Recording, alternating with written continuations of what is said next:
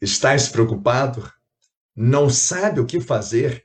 Hoje eu quero trazer para você o resumo das ideias centrais, o que fazer nos últimos tempos.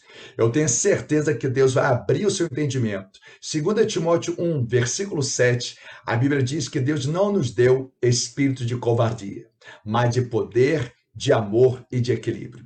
Eu tenho certeza que essas palavras vão endossar no seu coração a palavra de esperança para que você seja um vaso de honra preparado para aquele grande dia. Se prepara que Deus quer ampliar e potencializar a sua visão.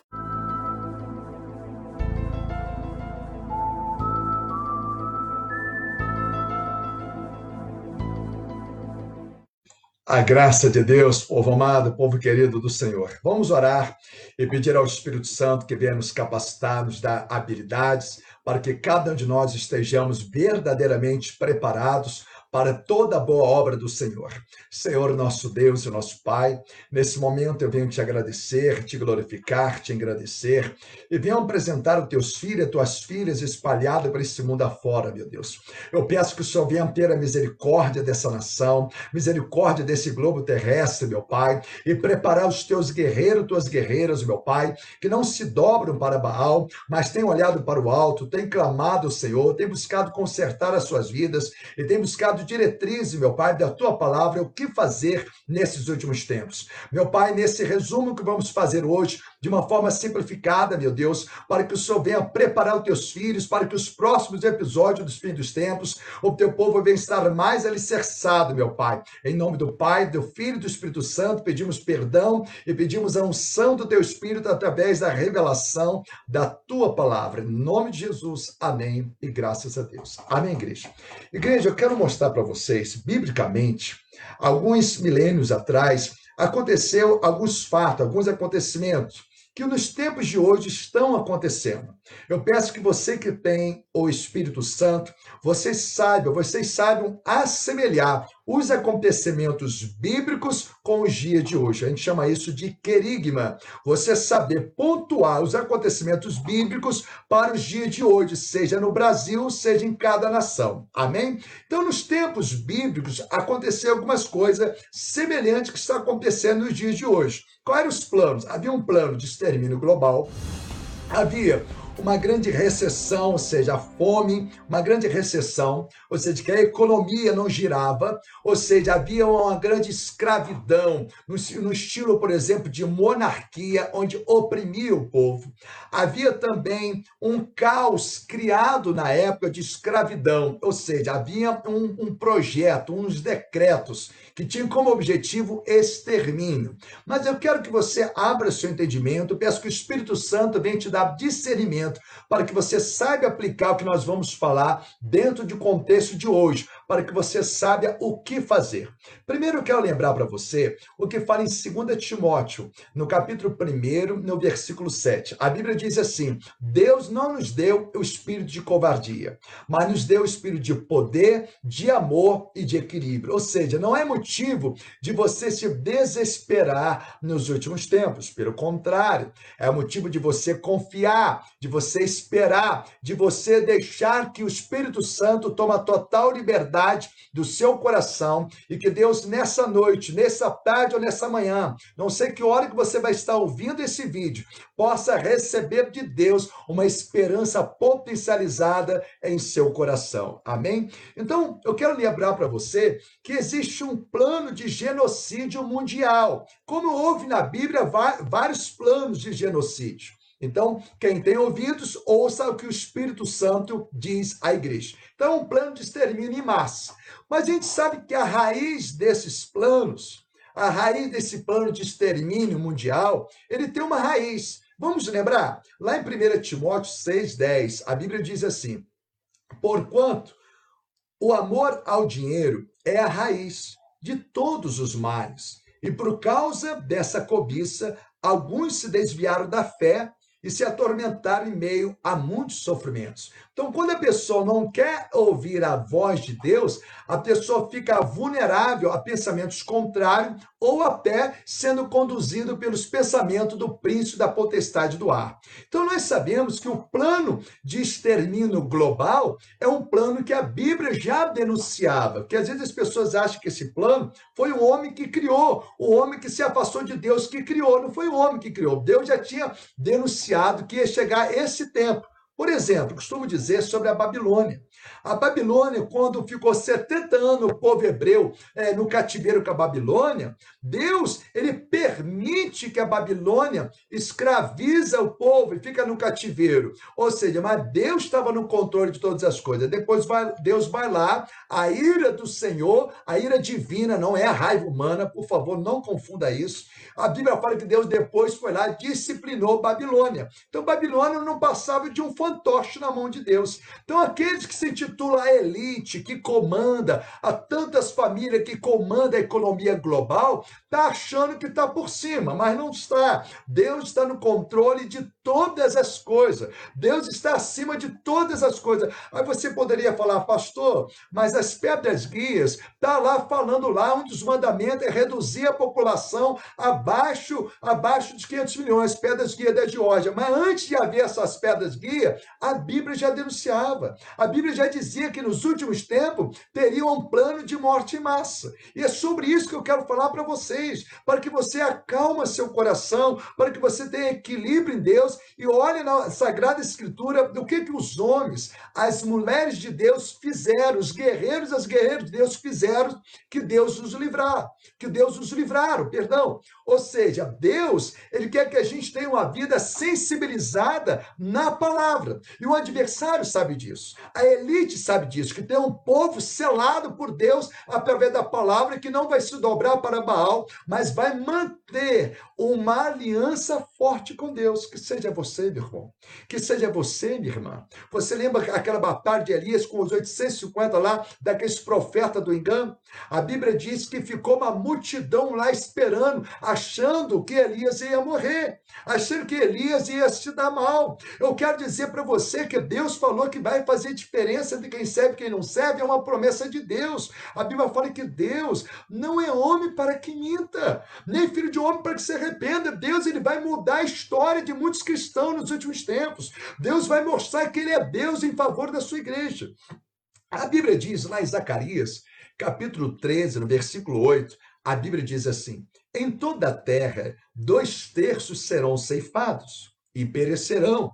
Todavia, a terça parte permanecerá, Avisa o Senhor. Deus quer que você permaneça, meu irmão. Mas vai permanecer aquele que permanecer com Cristo. Aquele que permanecer com Ele, que a Bíblia fala que vai ter uma peleja contra o Cordeiro. Mas o Cordeiro vencerá e vencerá aquele que permanecer com Ele. Se você permanecer com Ele, buscar renovar sua aliança com Ele, buscar ser um cristão de verdade, que busca uma intimidade diária com Ele, você vai permanecer. Pode ter certeza que Deus tem um compromisso com aquele que tem compromisso com Ele. Pode ter certeza que Deus vai te surpreender. Observa lá em Apocalipse capítulo 7, no versículo 2 e no versículo 3. A Bíblia diz assim: então, vi um outro anjo subindo do Oriente. Preste atenção nesse detalhe. O outro anjo estava subindo do Oriente, tendo o selo do Deus vivo. O que, que ele tem na mão? O selo do Deus vivo. Observa que existe um selo, uma marca, uma marca. Tem pessoa que se preocupa mais com a marca da besta do que com a marca de Deus. A marca de Deus ela é superior à marca da besta. Entenda isso. A Bíblia diz assim: ele bradou com voz grave aos quatro anjos, a quem havia concedido o poder para produzir destruição na terra e no mar. Observa o controle espiritual, o controle de Deus. Deus está falando, vai haver um plano de morte.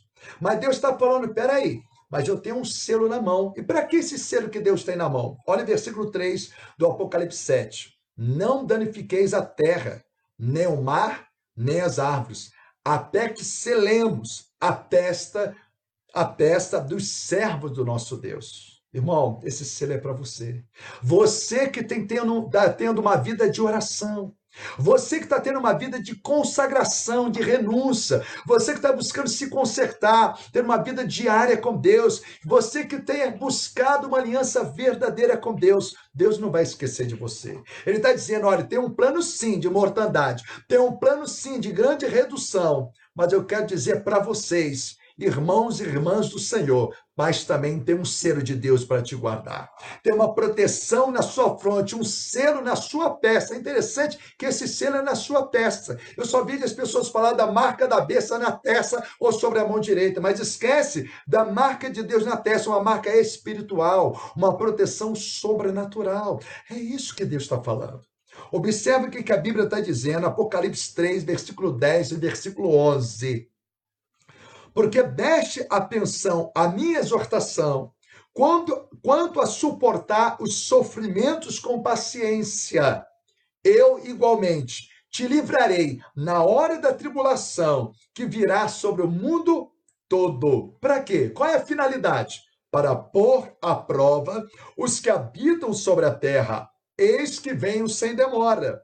Conserva o que tens para que ninguém tome a sua coroa. Conserva o que? A palavra. Que tem pessoa vai ficar mais assim, vão vai ficar marginalizado da fé, vão ficar num desespero. Irmão, minha irmã, não tem necessidade de você ficar desesperado. Deus falou, vai ter um plano de extermínio em massa. Nesses últimos tempos não vai ser diferente. Está se cumprindo o que a Bíblia já havia relatado. Mas ao mesmo tempo, Deus falou, mas eu vou guardar os meus. Eu quero provar os meus para ver se eles estão comigo comigo só para resolver problema na terra, ou para ver se estão comigo olhando pelo plano da salvação, aquilo que eu fiz por eles ali na cruz. É agora que vai decidir quem são os verdadeiros servos de Deus. É o trigo sendo refinado na fornalha. É a igreja passando pela prova final. É o provão final nos últimos tempos. Grava isso. Então nós sabemos que o plano de extermínio global já havia, ó, ó, anos, milênios. E às vezes o adversário, a elite, quer achar que foi ela que criou, quer achar que está no controle. Está no controle de nada, meu irmão. Deus está no controle de todas as coisas. Vamos mostrar, por exemplo, um plano que era um suborno, que era decreto para exterminar, que subornou o rei. É será que tem algum país que está subornando outras nações? Será que existe algum país que está comprando outras nações, subornando e ainda querendo um decreto de morte mundial? Será que está existindo isso nesse tempo de hoje? Abra seus olhos, você que tem o Espírito Santo. Vamos ver isso biblicamente? Livro de Esther, capítulo 3, versículo 9 ao versículo 11, fala assim: Se for do agrado do rei, decrete-se que sejam imediatamente aniquilados. Observa o que, que Ramã ele propõe. E eu depositarei 350 toneladas de prata na tesouraria real para financiar aqueles que serão responsáveis pelo extermínio dessa gente. Observa, Ramã, ele suborna igreja. Isso está acontecendo, igreja? Pensa um pouquinho. Será que isso está acontecendo? Será que tem países sendo subornado? Pensa um pouco, reflita um pouco. Ou seja, nada diferente debaixo do sol. O que aconteceu voltará a acontecer. Nada diferente debaixo do sol está no livro de Eclesiastes. Olha Eclesiastes, leia Eclesiastes. A Bíblia é clara. Então, o que que Ramã propõe? Olha, eu, eu te ofereço X, mas tem que ter um plano, tem que exterminar todos os judeus. Então, ou seja, aí começa a ter leis, começa a ter decretos, independente se vai trazer segurança ou não. Se não te trazer segurança, quem assume a responsabilidade é a sociedade. Pare e pensa, você que tem o Espírito Santo. Ramani faz isso, ele vai subornar os reis. Tem nações sendo subornadas. Pensa um pouco, pastor, qual é a nação que está sendo subornada? Aí você vai pedir o Espírito Santo, ele vai te mostrar. As nações, elas estão, será que estão servindo a Deus verdadeiramente? Será que as autoridades estão servindo a Deus? Você tem que orar pelas autoridades. A Bíblia fala no livro de Timóteo, ora pelas autoridades. A Bíblia diz aqui no versículo 10: Considerando as palavras e a proposta que ouvira, o rei tirou o seu anel selo do dedo entregou a Ramã, o inimigo dos judeus, filho de Amedata, descendente de Agaga, e o declarou: Conserva teu dinheiro contigo e para os teus fins, como este povo é teu, faz o que quiseres. Observa, observa o plano de morte em massa já estava preparado. Observa, estava uma influência procurando dominar o rei. Será que tem algum país fazendo isso? Comprando as nações? Olha o que fala em versículo 13. As cartas foram enviadas por correios, mensageiros, a todas as províncias do rei, com a ordem expressa de executar, matar e eliminar todos os judeus, inclusive crianças, mulheres, jovens e idosos, sem exceção.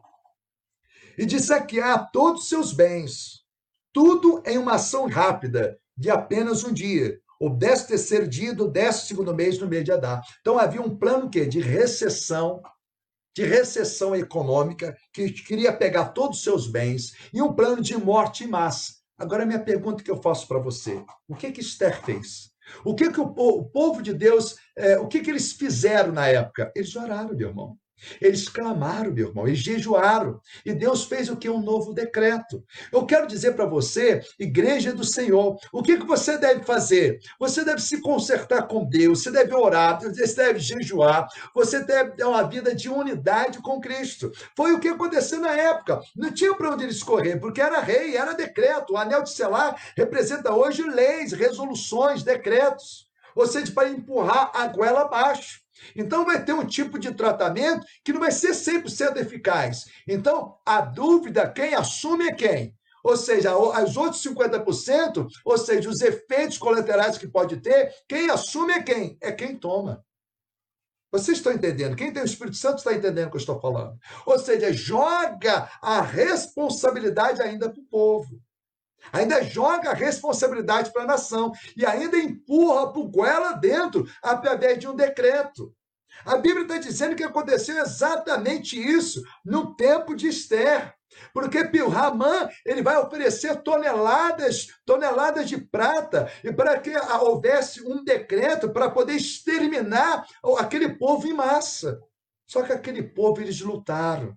O povo de Deus é um povo, é um povo valente, é um povo guerreiro. Eu quero que você não esqueça que você é mais que vencedor. Deus não perde batalha. Deus não é covarde de abandonar sua igreja nos últimos tempos. Naquele tempo também, o povo de Deus estava numa posição de desvantagem, porque o anel de selar ninguém poderia estar acima. Então a verdadeira fé você está numa posição inferior. E hoje não está sendo diferente. Nós estamos numa posição superior ou inferior? Na época de Davi e Golias, Davi estava numa posição superior ou inferior? Na época de Moisés e Faraó, Faraó estava na posição superior e, e Moisés na posição inferior. E conosco hoje? Hoje em dia vão pegar o quê? Decretos, vão colocar a goela abaixo. Ou seja, vão ditar novas regras, um novo, um novo normal. Não é verdade? É a quarta revolução industrial. Agora troca o homem pela máquina. Então eles vão enfiar o povo aonde? Então eles têm, então, eles estão planejando o quê? Um plano de morte em massa. Então aconteceu aqui na época de Esté esse plano também de morte em massa, um decreto que queria exterminar com todos. Só que a igreja naquela época, meu irmão, era a igreja que orava, era a igreja que clamava, era a igreja que não se dobrava para as ameaças. Era a igreja que Deus manifestava o grande sobrenatural, porque era a igreja que saía da teoria, ia para a prática, ia, ia para os exercícios espirituais, ia para o jejum, ia para o clamor. Nós sabemos que tem que acontecer, os tempos bíblicos, Apocalipse sabe, nós sabemos que tem que acontecer, você sabe disso. Mas Deus ele fala também que tem uma proteção, que tem uns cuidados que ele tem para a sua igreja. E se ele fala que tem os cuidados para a sua igreja, quer ver um exemplo? Vamos dar alguns exemplos para você. Depois você vai meditar lá em Apocalipse 6, 8. Vai mostrar uma grande, uma grande recessão. Mas a Bíblia diz assim, no final, no versículo 8, Apocalipse 6, a Bíblia vai dizer assim: não destrua o azeite e mais quem? E o vinho. E quando eu lembro do azeite, eu lembro que uma, uma das simbologias do azeite representa o Espírito Santo, a unção de Deus. E o vinho representa o sangue do Cordeiro, representa a aliança com Cristo. Então, se você tiver aliançado com Jesus, na unção da palavra de Deus, você vai ser preservado por Deus. Pastor, mas se eu for envenenado? de repente você pode estar com essa pergunta, a gente vai chegar lá. Vamos lá. Malaquias 3, versículo 17, versículo 18. A Bíblia diz assim: Porquanto, eis que naquele dia prepararei. Quando eu agir, observa, quando eu agir, então vai ter um momento certo de Deus agir. Vai ter um momento exato de Deus mostrar que Ele é Deus daqueles que verdadeiramente mantiveram uma aliança com Ele. A Bíblia fala assim: quando eu agir, declara o Senhor dos Exércitos, eles serão o meu tesouro particular. Eu terei compaixão deles, como um pai tem compaixão do filho, que lhe obedece. Ele faz uma menção da compaixão, representando um pai que tem compaixão do filho que lhe obedece. Em outras palavras, você que obedece a palavra de Deus, você que tem buscado um conserto com Deus, você que tem buscado firmar a sua, a sua pegada com Deus numa vida de oração, de jejum, de consagração. Deus vai ter compaixão de você. Deus vai ter compaixão de nós. A misericórdia dele vai falar mais alto e vai guardar a sua vida. Amém, igreja? A Bíblia diz assim, Malaquias 3,18.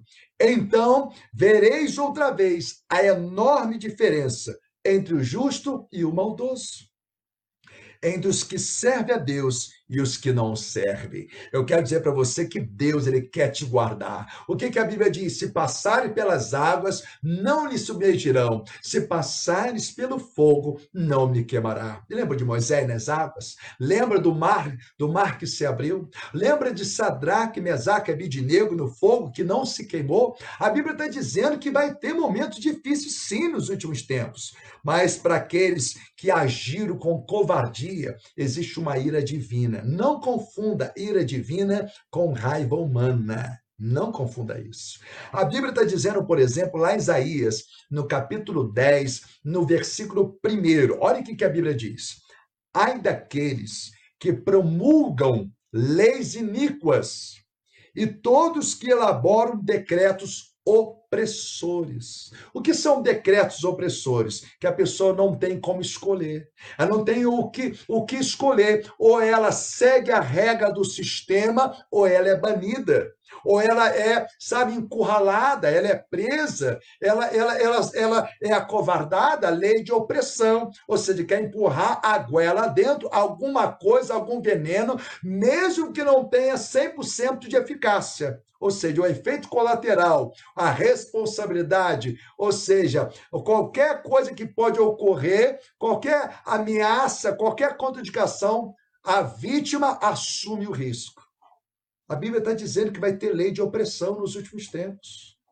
Ou seja, tem alguma coisa diferente debaixo do sol? Será que isso é familiar do que está acontecendo nos dias de hoje? Pare e pense. Olha só como é que a Bíblia ela é tremenda para nos alertar. Agora, observa que fala daqueles que vão agir com, sabe, agir com essa malícia, com essa covardia. A primeira coisa, tem um ai sobre eles. Sabe o que é um ai? A Bíblia fala o ai é a ira de Deus. Igreja, Deus ele está vendo todas essas covardias que está sendo implantada através de um sistema que quer oprimir as nações cada vez mais. Apocalipse 17, versículo 1, 2 fala assim: Então, eis que se aproximou um dos sete anjos que tem as sete taças e convidou-me, dizendo: Vem comigo, e eu te mostrarei a condenação da grande prostituta, que está sentada sobre muitas águas, ou seja, dominando as nações, que é o poder que é o poder, que é o império, porque não conseguiu no céu, foi expulso no céu, então quer construir na terra, quer construir um império na terra, quer sete anos de atribular o pessoal. Deixa eu falar para você, Jesus vai dar de lavada, vai mostrar que vai com mil anos, mil a sete, lembra de Alemanha? De sete a um? Jesus vai mostrar mil anos, o milênio de Cristo, vai dar de lavada no anticristo. Observe isso aqui. Vamos lá, Apocalipse 17, 1, 2. Vem comigo, te mostrarei a condenação da grande prostituta, que está sentado sobre muitas águas, com quem os reis do mundo se prostituíram, ou seja, se venderam, se venderam, foram comprados, foram subornados. E os habitantes da terra se embriagaram com o vinho do quê? Da sua sedução. Tem muitas pessoas vão estar assim, ó, ó vão estar assim, porque vai estar sendo escravo de um sistema escravo do engano. Por quê? Por que, que Deus vai permitir? Está no livro de Tessalônica. Porque se desviou de, ou seja, desviou de ouvir a palavra de Deus, a Deus vai permitir a operação do erro. O livro de Tessalônica fala sobre isso. Só você olhar na Bíblia. A Bíblia é muito clara sobre isso. Agora, observe isso aqui.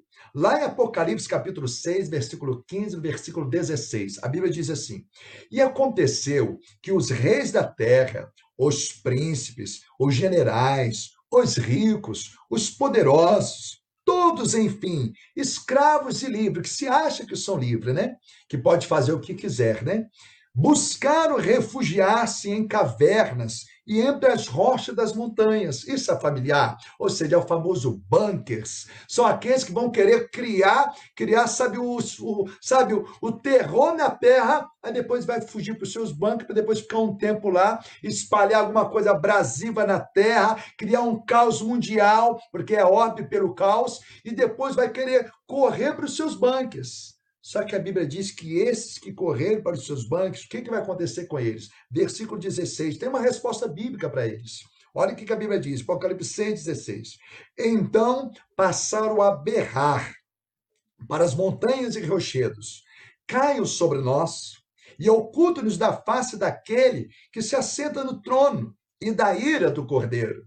Versículo 17. Porquanto eis que é chegado o grande dia da ira deles e quem poderá sobreviver? Não vai adiantar banco, meu irmão. Não vai adiantar os poderosos criar banco, vender banco. Eles estão com a mente cauterizada pelo engano achando que eles que estão mandando, que eles vão dominar, vão dominar nada. A Bíblia é clara, existe o tempo das trevas, mas Deus vai acabar com essa farra, é questão de tempo. Vai chegar a hora Fica tranquilo, igreja. Deus está com você. Deus está com você, meu irmão, minha irmã. Deus está com vocês. Vou mostrar então, biblicamente agora, alguns exemplos bíblicos desse livramento quando a igreja foi envenenada. Isso é muito importante você saber. Porque às vezes as pessoas ficam desesperadas. Pastor, e se eu for obrigado a tomar um veneno?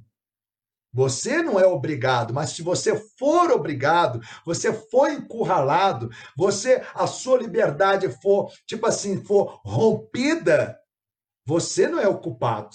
Imagina uma mulher que teve a privacidade, a sua intimidade violada. Ela é culpada? Ela não é culpada. É assim que estão fazendo com o povo. Eles estão violando a sua liberdade de expressão, eles estão violando as suas escolhas para deixar que a igreja se sinta culpada ainda. Logicamente que você puder evitar de não se envenenar, você vai evitar. Mas vai chegar um ponto que eles podem colocar a goela abaixo. E aí que vem a sua aliança com Deus. É aí que vem se você é um cristão verdadeiro ou não. Aí que vem a sua a sua pegada que você precisa para ontem começar a ter um conserto mais forte com Deus. Aí que vem a sua entrega mais forte. Por isso, nesses últimos tempos, Deus está dando um sinal para a sua igreja. Se conserta. Busca renovar essa aliança, essa comunhão. Se precisa perdoar alguém, perdoa. Se precisa se consertar, se conserta. Mas renova essa comunhão com Deus. Observa, por exemplo, lá em Mateus 4, 7, vai dizer: Não tentarás o Senhor teu Deus. Satanás ele tenta confundir Jesus com parte das Escrituras. Mas Jesus ele sempre entra no contexto dela. Ou seja, logicamente, ah, pastor, já que é assim, então vou pegar um chumbinho e vou tomar. Claro que não. Não tentarás o Senhor teu Deus. Agora é diferente quando um veneno ele é imposto. Você é covardamente a sua a sua liberdade de escolha violada. É completamente quando você é obrigado, quando empurra a goela dentro. Aí é diferente. Aí é diferente. Gravem isso. Que as pessoas ficam preocupadas. A pessoa fica desesperada. Né? Olha só, por exemplo, lá em 2 Reis 4, do 38 ao 41, mostra a história quando havia uma fome que assolava toda a região. Aí Eliseu falou para os discípulos: olha, vá lá, vá lá, busca lá algum, alguma, alguns, alguns alimentos ali. Olha só, vamos ler aqui, vamos lá. 2 Reis 4, 38 a 41. Eliseu voltou, voltou ao Gilgal, quando a fome assolava toda a região. Estando os discípulos dos profetas sentados à sua frente, ele solicitou ao seu servo: põe a panela grande no fogo, prepara uma sopa para os irmãos. Profetas. Versículo 39. Um deles saiu ao campo para apanhar verdura e encontrou uma espécie de trepadeira silvestre. Apanhou algum de seus frutos e encheu deles o seu manto. Assim que retornou, cortou em pedaços, colocou no caldeirão do ensopado embora ninguém soubesse o que era. Ou seja, não houve má intenção, não houve malícia. Ninguém aqui estava tentando a Deus, ele não sabia, ele estava inocente.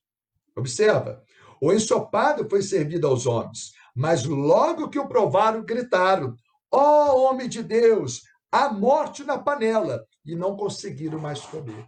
Então, quando eles perceberam que aquilo era um veneno, eles já tinham comido a maioria. Eu quero fazer uma pergunta para você. Era veneno? Era veneno. Já estava no corpo deles. Eles morreram? Não. Sabe por quê? Não foi intencional.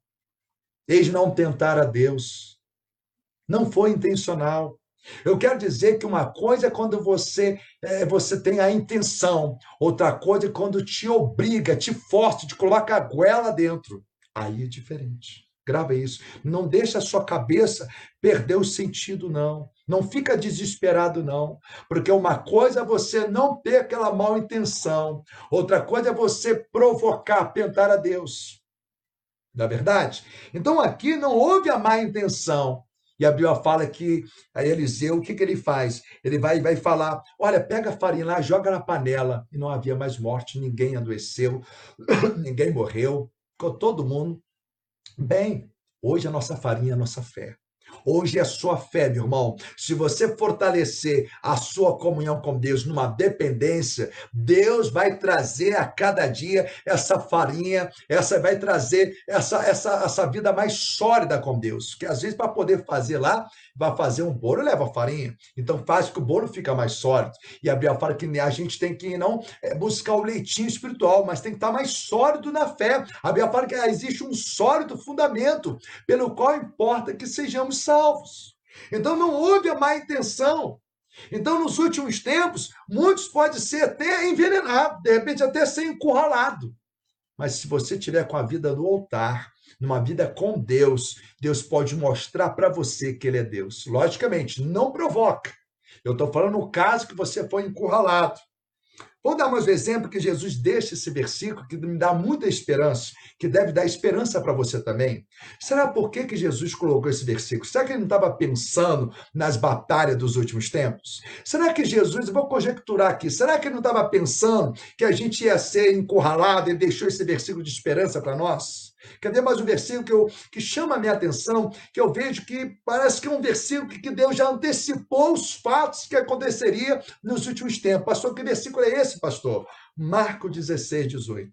Vai dizer assim: pegarão serpentes com as mãos. Aconteceu com Paulo, depois a gente entra lá.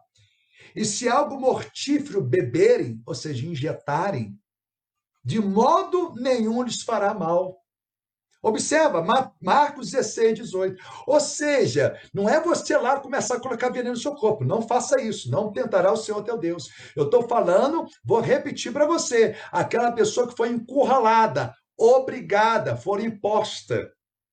A Bíblia está dizendo que Jesus disse assim. Você disse isso aqui. Se pegar algo mortífero, não fará dano. Observa, eu vejo isso aqui um versículo que Deus deixou como esperança para a sua igreja.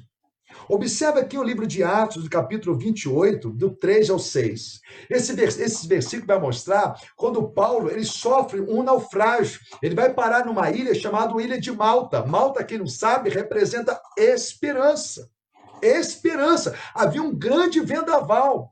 Nos últimos tempos, a tribulação, o princípio das dores, é um grande vendaval. E a Bíblia diz que ele estava o quê? Juntando feixe, graveto, estava frio, estava os estrangeiros, estavam lá os bárbaros, que eram os estrangeiros, e começou a observar Paulo, ele começando os gravetos com uma fogueira, está no versículo 3, Atos 28, e a Bíblia diz que vê uma serpente venenosa, vê uma serpente venenosa, peçonhenta, mordeu o braço de Paulo.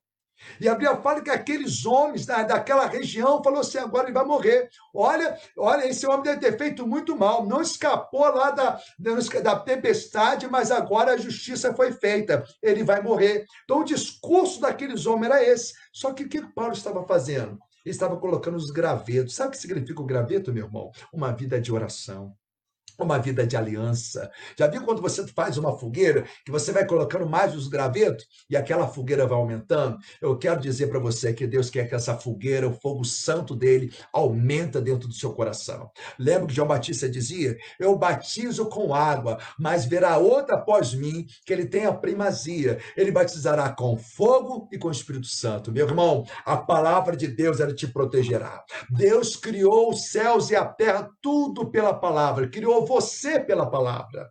Então, a palavra de Deus tem um poder, uma autoridade que vai além do nosso raciocínio. A Bíblia diz em, lá em Efésios, capítulo 3, versículo 20: Ora, aquele que é poderoso para fazer infinitamente mais que pedimos ou pensamos, conforme o poder que opera em nós. O discurso daqueles bárbaros, em Atos 28, 3 ao 6, primeiro achou que, o, que, o, que, que Paulo ia morrer.